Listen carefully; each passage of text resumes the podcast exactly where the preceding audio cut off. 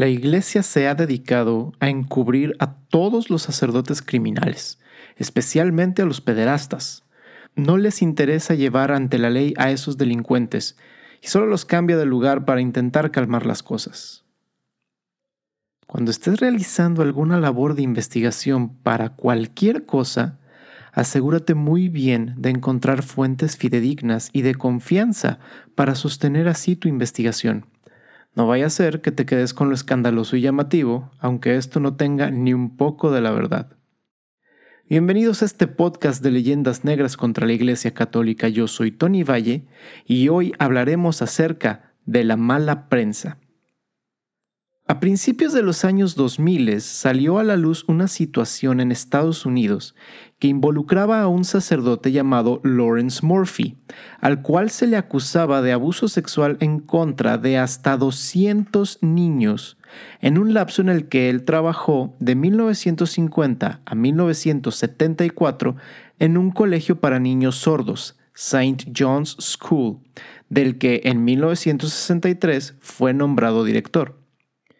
Según la columnista Lori Goodstein del New York Times, una trabajadora social especialista en pedófilos examinó a Murphy durante un periodo de tres días de entrevistas, llegando a la conclusión de que había tenido contacto con unos 200 chicos y que no mostraba ninguna señal de arrepentimiento al respecto. Lori Goodstein sostiene que el prefecto y la congregación a la que pertenecía Murphy primero dieron largas, luego pusieron trabas y finalmente impidieron el proceso contra Murphy. El artículo es bastante extenso y de hecho te invito a que lo leas, ya que contiene información poco fiable, aunque muy escandalosa y llamativa, y tergiversa muchísimo los hechos, dando a entender que la Iglesia no hizo nada para llevar a este hombre ante la justicia. Y es justamente esa mala prensa la que juega un papel vital no solo en cuestiones del clero, sino en todo aspecto social también. Pero enfocándonos en este caso particular, la Iglesia realizó su buena parte en el caso contra Murphy. El artículo de Lori Goodstein en el New York Times sostiene que en 1996 el prefecto de la Congregación para la Doctrina de la Fe desoyó las peticiones del arzobispo de Milwaukee, el monseñor Rembert Wickland, para que se abriera un proceso contra el sacerdote Murphy culpable de abusos de menores. El prefecto de la Congregación para la Doctrina de la Fe en ese entonces era el cardenal Joseph Ratzinger. Sí, nuestro papa emérito Benedicto XVI. Pero el asunto es que Gottstein no explica por qué llegó el caso Murphy a la Santa Sede.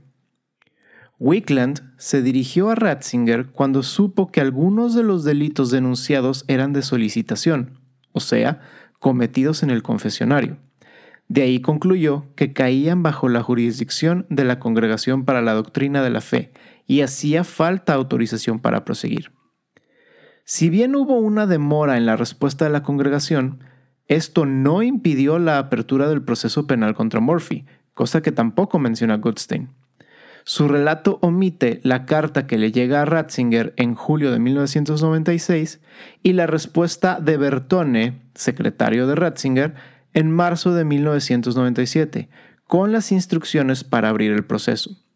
La documentación muestra que Wickland ya lo había iniciado el 22 de noviembre de 1996. Al confirmar la autorización para procesar a Murphy por solicitación, Bertone señaló además a Wickland que las normas procesales vigentes que debía seguir eran las de la instrucción de 1962 sobre el modo de investigar y juzgar tales delitos. Por eso se abandonó el proceso original y se comienza otro conforme al procedimiento específico. Después, el tribunal se percata de que, según la instrucción de 1962, el obispo competente para juzgar el caso es el de la diócesis donde vive el acusado. Esto obliga de nuevo a cerrar el proceso en Milwaukee y pedir a Monseñor Fleece que abra otro, cosa que el Monseñor hace el 14 de diciembre de 1997. Wickland, a la par, consultó otro caso antiguo de un sacerdote acusado de abuso de menores y solicitación. La respuesta de Bertone el 24 de marzo de 1997 se refiere a los dos casos y autoriza la apertura de los dos procesos. El del otro sacerdote se concluyó con la condena y la exclusión del Estado clerical.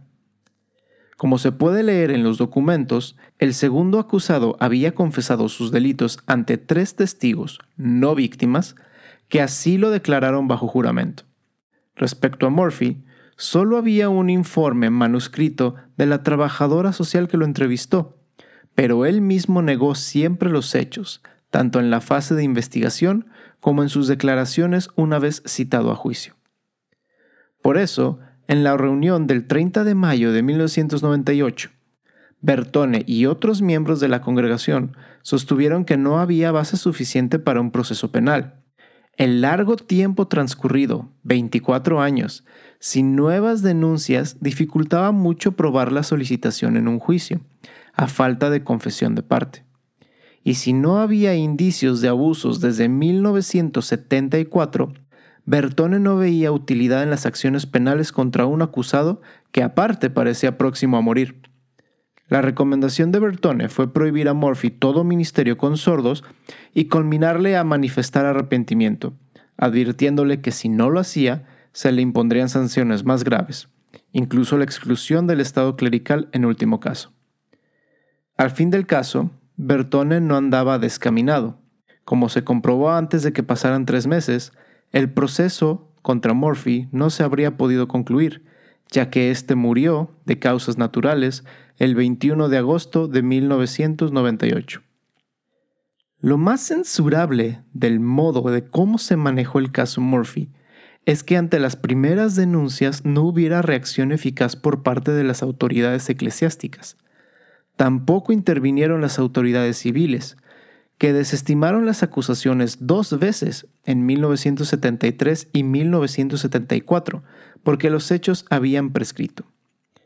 Algo hizo la diócesis al apartar a Murphy de St. John's, pero ni la diócesis ni la policía investigaron más para averiguar si Murphy había cometido abusos más recientes o si seguía siendo un peligro para los menores. Tuvieron que pasar casi 20 años hasta que nuevas denuncias sobre la época de Murphy en St. John's urgieran intentar esclarecer los hechos. Esto no se acababa de descubrir. Buena parte de los documentos obtenidos por Goodstein, aunque ella no lo acepte, habían sido hechos públicos años antes por la organización de víctimas que puso una demanda civil a la diócesis. Lo que parece revelar Goodstein por primera vez es la correspondencia entre los obispos y el Vaticano. Ahí se ve que la notificación de la congregación llegó al final, casi 25 años después de las primeras denuncias y cuando empezaba a verse próxima la muerte de Murphy. La intervención del dicasterio en el curso del último año y medio en el caso no habría podido recuperar lo que no se hizo en las dos décadas anteriores. Pero al frente de la congregación estaba el Papa en turno, Benedicto XVI, y eso es lo que le proporciona la historia a la periodista. Goodstein habría podido titular El Vaticano autorizó la expulsión de un sacerdote de Estados Unidos que abusó de niños, en referencia al otro acusado de Milwaukee. El interés de Goodstein, sin embargo, parecía ser relacionar a Benedicto XVI con algún pasado caso de abuso mal llevado, como el de Múnich. Lo hace con una presentación selectiva de datos que equivale a desinformación. La Iglesia Católica es mirada con lupa y a veces de gran aumento. Recuerdo un caso, que desgraciadamente no es el único, de un joven que destruyó la vida de un sacerdote al acusarle de haber abusado sexualmente de él. Años más tarde, el joven declaró que aquello era mentira, pero, además del daño ya hecho, los medios de comunicación que habían sido extraordinariamente generosos en el número de noticias de la primera parte de la historia, fueron tan parcos o nulos en publicar la segunda parte que la mayoría de la gente siguió pensando que aquel sacerdote era un pederasta. El recuento de los casos de abuso infantil por parte del clero no es para nada de menospreciar, pero para entenderla en su dimensión correcta. Massimo Intrigione, en un artículo publicado en Aveniere, ha mostrado algunos datos de Estados Unidos. Según el estudio del año 2004 del John Jay College of Criminal Justice, los sacerdotes acusados de efectiva pedofilia en 42 años fueron 958, es decir, 18 por año. Pero las condenas fueron 54, poco más de una al año. Hay que recalcar que el número de sacerdotes y religiosos en Estados Unidos son alrededor de 109 mil. Durante el mismo periodo de 42 años, hubo 6.000 condenas a profesores de gimnasia y entrenadores declarados culpables de este delito de abuso de menores por los tribunales de los Estados Unidos. Parece ser que al menos en temas de prensa, Decir que 54 sacerdotes fueron condenados por abuso infantil es más importante que decir que 6.000 profesores fueron condenados por este mismo crimen. El llamado poder de lo popular puede ser muy dañino.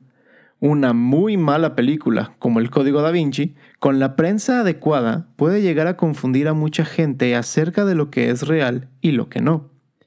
Siempre infórmate muy bien acerca de lo que estás leyendo, revisa fuentes y nombres de autores. Poco fiable sería leer un artículo que hable pestes del Barcelona si el que lo escribió es un fan del Real Madrid. Con esto terminamos el episodio de hoy recordándote que te des una vuelta por encuentracurso.com, ya que encontrarás aún más información sobre este y todos los temas de los que hablamos aquí. Te invito a que nos sigas en nuestras redes sociales, en Facebook como Juan Diego Network, Instagram arroba Juan Diego Network, Twitter arroba JDN Podcasts y en TikTok como arroba Juan Diego Network. También te invito a que le des seguir a este podcast en cualquiera de las plataformas que utilices. Yo soy Tony Valle y espero que este tema haya sido de mucho bien para ti como lo fue para mí. Quédate en sintonía con Juan Diego Network y que Dios te bendiga.